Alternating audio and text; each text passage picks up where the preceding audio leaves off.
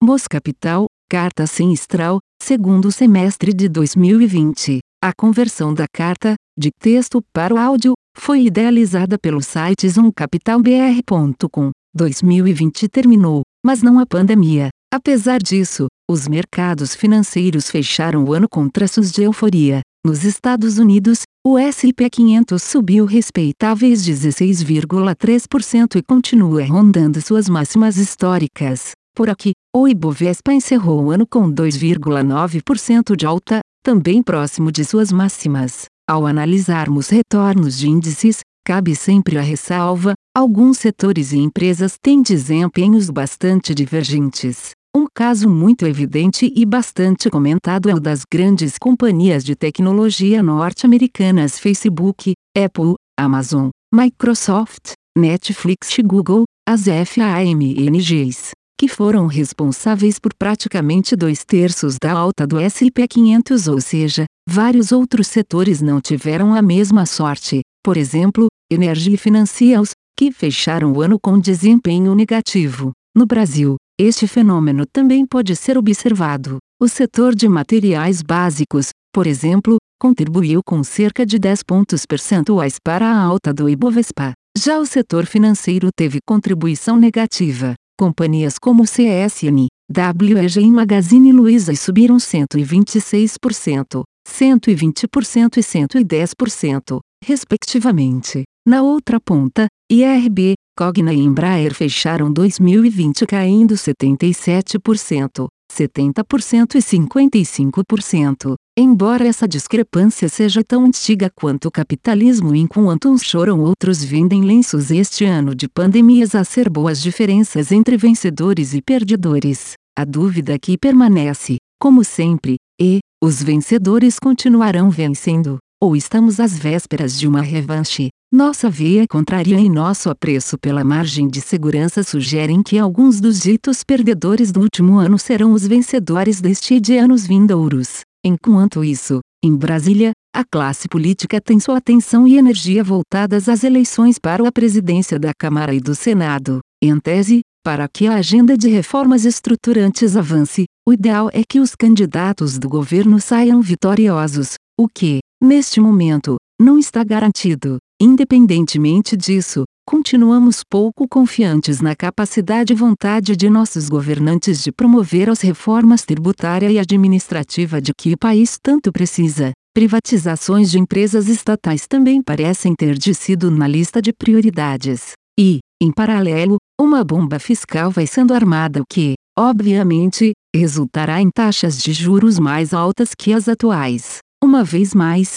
portanto, nossa postura é de cautela. Temos 13% do fundo em caixa, aproximadamente 15% do portfólio protegido por opções de venda, puts, e 40% da carteira em empresas de infraestrutura, Rumo, Energisa, B3 e Eneva. Acreditamos que, com isso, nosso barco está preparado para enfrentar uma eventual tempestade. Como muitos já sabem, em outubro de 2020 a Teorema se transformou na MOS, este foi o resultado de um processo evolutivo de nossa gestora, que passa a funcionar como uma partnership, com foco em rentabilizar prudentemente o dinheiro de nossos cotistas e com objetivos ambiciosos de crescimento, e consequentemente de atração e retenção de talentos. Acreditamos que o trabalho que vinhamos fazendo será aperfeiçoado neste novo ambiente. Novos sócios se juntaram ao time de gestão e análise e agora somos sete nessa área. Temos ainda um sócio dedicado exclusivamente ao relacionamento com investidores e uma área de risco,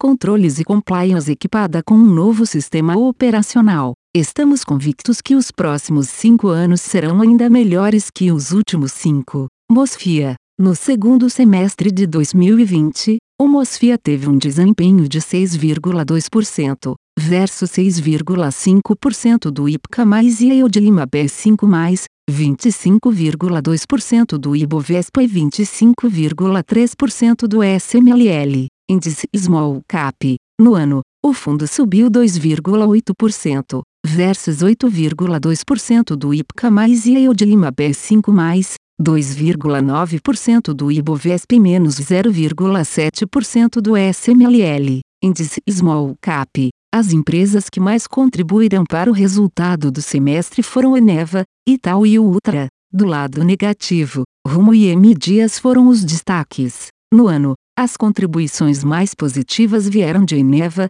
B3 e Camil. Já as maiores detratoras foram Rumo, Yoshimashun e Guararapes, conforme tabela mais abaixo. A seguir nossos comentários sobre os temas mais relevantes de nosso portfólio no momento. Rumo. O ano de 2020 foi difícil para a empresa, pela maior concorrência dos caminhoneiros e da saída hidroviária do Arco Norte, o que reduziu as tarifas de transporte. Com isso, a ação foi penalizada. Por outro lado, a companhia vem fazendo alguns importantes deveres de casa, como a renovação de sua principal malha ferroviária, a Malha Paulista. Olhando para frente, enxergamos muitas oportunidades de geração de valor na empresa, como, por exemplo, a extensão de sua malha até Lucas do Rio Verde na região central do Mato Grosso, o início das operações da Malha Central, antiga Norte-Sul, e o uso de trens mais eficientes, com maior capacidade de carga e menor consumo de combustível. Nas cotações atuais, estimamos para o investimento uma TIR real de um dígito alto, 8 a 9%, no médio longo prazo, que nos parece bastante atrativa quando comparada aos 4% dos títulos mais longos do Tesouro. IOSP Machion. Já havíamos comentado sobre a IOSP em nossa carta do primeiro semestre. Apesar de uma valorização da ação no segundo semestre, ainda enxergamos a empresa com preços atrativos. Acreditamos que o ano de 2021 será de alguma recuperação mundial na produção de veículos, após um ano de 2020 com quedas abruptas e agudas, com impacto direto nos mercados de rodas e componentes estruturais automotivos, seus principais produtos. É importante ressaltar que, embora a recuperação desses mercados deva acontecer de forma gradual ao longo dos próximos anos, enxergamos a companhia muito bem posicionada, exposta a regiões com moeda forte e mais defensivas, EU e Europa,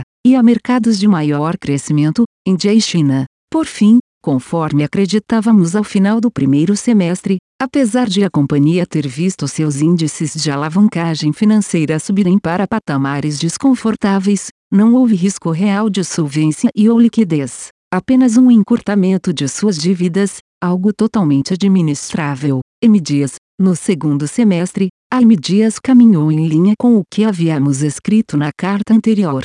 Embora o crescimento de volume tenha se mantido acima dos 20%, versus 2019, a política comercial adotada pela companhia de não aumentar muito os preços para preservar market share, em conjunto com uma persistente alta no custo de seu principal insumo em reais, o trigo, comprometeu a entrega de resultados mais expressivos, principalmente do ponto de vista de margens. Entretanto, a companhia já sinalizou que adotará uma relação mais equilibrada entre preço e volume a partir de 2021, o que deve contribuir para a expansão de margens e, consequentemente, melhores resultados. Além disso, dois outros fatores devem sustentar essa recuperação, uma companhia colherá os benefícios do projeto Multiplique de revisão de custos e despesas implementado no ano de 2020. 2. Uma queda do custo do trigo em dólares é esperada, pois a demanda e a oferta do insumo tendem a se reequilibrar após os efeitos mais agudos da pandemia.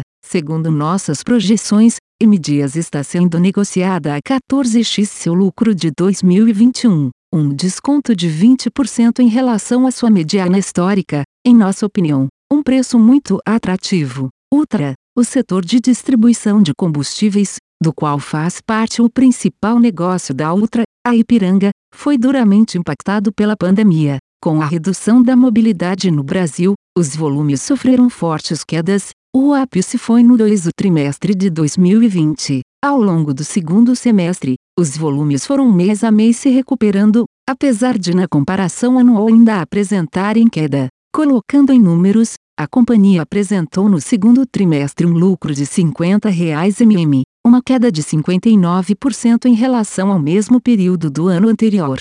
No trimestre seguinte, seu lucro cresceu 4,5x, para 277 reais mm, uma queda de 10% ano contra ano. Não menos importante que os resultados, a outro avançou em temas cruciais de governança e alocação de capital no período. O Patra consolidou sua participação no veículo Ultra SA, controlador na prática da companhia. Com essa transação, o fundo de private equity passou a fazer parte do acordo de acionistas e indicou um membro para o conselho de administração da empresa. Esse movimento é um dos exemplos de renovação que se concentra, em um primeiro momento, na alta administração. A formação do conselho deve sofrer outras mudanças na próxima Assembleia Ordinária, em abril de 2021, com destaque para o retorno de Marcos Lattes, antigo executivo do grupo com notável passagem posterior pela COSAN. Espera-se que esse novo arranjo do colegiado traga uma visão mais moderna à companhia em seu principal negócio,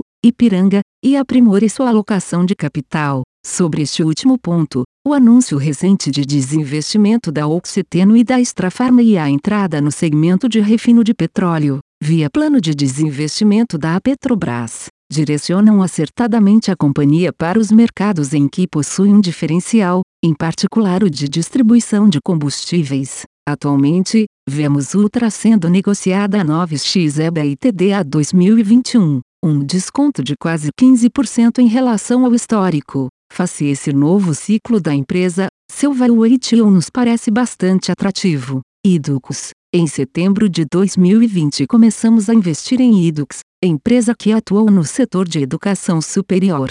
Fazia pouco tempo que a companhia havia divulgado seus resultados do segundo trimestre de 2020, que mostraram um prejuízo contábil de quase 80 reais milhões, explicado, em boa medida, por descontos concedidos por leus e decisões na Justiça, mas também por um aumento significativo nas despesas com PDD, provisão para devedores duvidosos. Como a Idux já estava em nossos radar e tínhamos iniciado seu estudo havia vários meses, aproveitamos para investir neste momento de estresse, já que consideramos exagerada a reação do mercado à divulgação dos resultados tendo em vista que o bom histórico de criação de valor da empresa deve se repetir ao longo dos próximos anos. A 13x Lucro 2021, a Idux havia se tornado a empresa de menor múltiplo do setor, posição historicamente ocupada pela CIR, uma companhia menor e com ações menos líquidas. Até o momento, este se provou um bom ponto de entrada no investimento.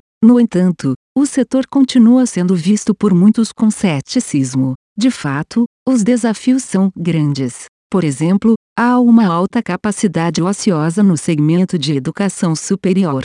Isso gera uma forte competição entre as empresas, que acabam por conceder descontos significativos nas mensalidades. Como há uma grande quantidade de alunos com baixo poder aquisitivo, vemos uma redução constante do ticket médio, uma procida mensalidade paga pelo aluno. Por outro lado, vemos a Idux bem posicionada para consolidar o setor, ganhando market share, tanto organicamente como via aquisições, especialmente neste contexto de grave crise. Dessa forma, de maneira bastante resumida, enxergamos a base de alunos crescendo no longo prazo, graças a ciclos de captação bem-sucedidos no segmento EAD, ensino à distância, o que implica em uma expansão das margens consolidadas em decorrência da diluição de custos. É fato que a qualidade do ensino e a experiência do aluno hoje estão aquém do que esperamos, objeto de questionamentos de nossa parte em relação à empresa, mas, em média, a obtenção do diploma ainda se traduz em prêmio no salário, um importante pilar de nossa tese. Caso tenha alguma dúvida, não hesite em nos contatar. Obrigado pela confiança, Mos Capital. A conversão da carta, de texto para o áudio, foi idealizada pelo site zoomcapitalbr.com. Aviso legal. É recomendada a leitura cuidadosa do regulamento dos fundos pelo investidor antes de tomar a decisão de aplicar seus recursos. A rentabilidade passada não representa a garantia de rentabilidade futura. A rentabilidade, quando divulgada, não é líquida de impostos. Fundos de investimento não contam com garantia do administrador, do gestor, de qualquer mecanismo de seguro ou fundo garantidor de crédito, FGC. Para avaliação da performance de um fundo de investimento, é recomendável a análise de, no mínimo, 12 meses. A gestora não se responsabiliza por quaisquer decisões tomadas tendo como base os dados deste documento. As informações aqui contidas têm caráter meramente informativo e não constituem qualquer tipo de aconselhamento de investimentos ou oferta para aquisição de valores mobiliários. Os investimentos em fundos de investimento e demais valores mobiliários apresentam riscos para o investidor. Os fundos de ações com renda variável podem estar expostos a significativa concentração em ativos de poucos emissores, com os riscos daí decorrentes.